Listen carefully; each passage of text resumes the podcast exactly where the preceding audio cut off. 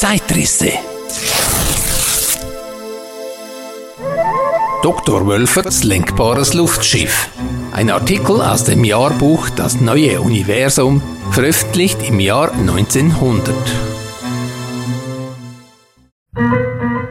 Seitdem im Jahre 1884 die französischen Militärluftschiffer Renard und Krebs mit ihrem lenkbaren Luftschiff die berühmte Fahrt vom Luftschifferpark bei Meudon bis über Paris ausführten und von dort nach Meudon zurückkehrten, sind kaum nennenswerte Fortschritte in der Verbesserung des lenkbaren Luftschiffs irgendwo gelungen, obgleich es an theoretischen Entwürfen und praktischen Versuchen dazu keineswegs gemangelt hat.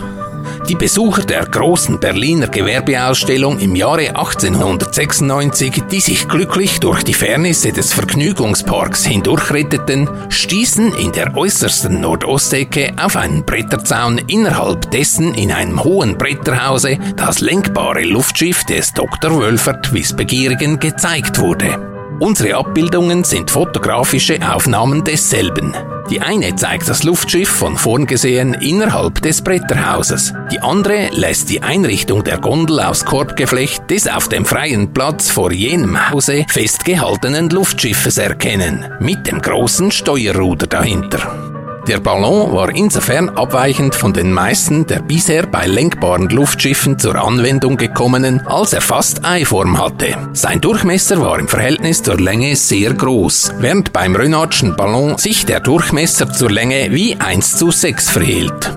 Die Schraube des Wölfertschen Luftschiffes lag, wie es bei Luftschiffen kaum anders sein kann, vorne und erhielt ihre Umdrehung durch einen Benzinmotor. Zur Herstellung der Gondel war vorzugsweise Bambus und Aluminium verwendet. Die Aufstellung und Bedienung des Benzinmotors für den am 13. Juni 1897 geplanten Aufstieg hatte als Sachverständiger der Mechaniker Knabe übernommen. Im Beisein vieler Zuschauer, im Besonderen aller Offiziere und vieler Mannschaften der Luftschifferabteilung, begann der Aufstieg am Nachmittag des 13. Juni mit Dr. Wölfert und dem Mechaniker Knabe nahe beim Luftschifferübungsplatz auf dem Tempelhofer Felde bei Berlin.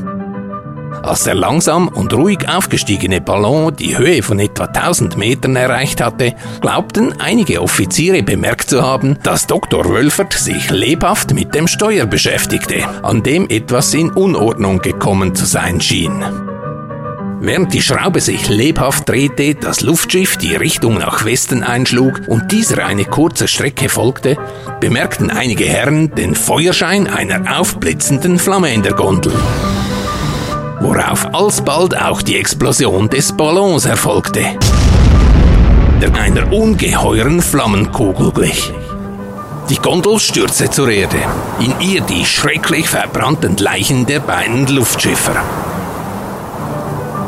Ursache der Explosion hat sich nicht mit Sicherheit feststellen lassen. Einige Zuschauer glaubten jedoch vor dem Aufstieg gesehen zu haben, dass der Mechaniker mit dem Arbeitsgange des Benzinmotors nicht zufrieden zu sein schien. Wohl deshalb, weil aus demselben hin und wieder Flammen herausschlugen.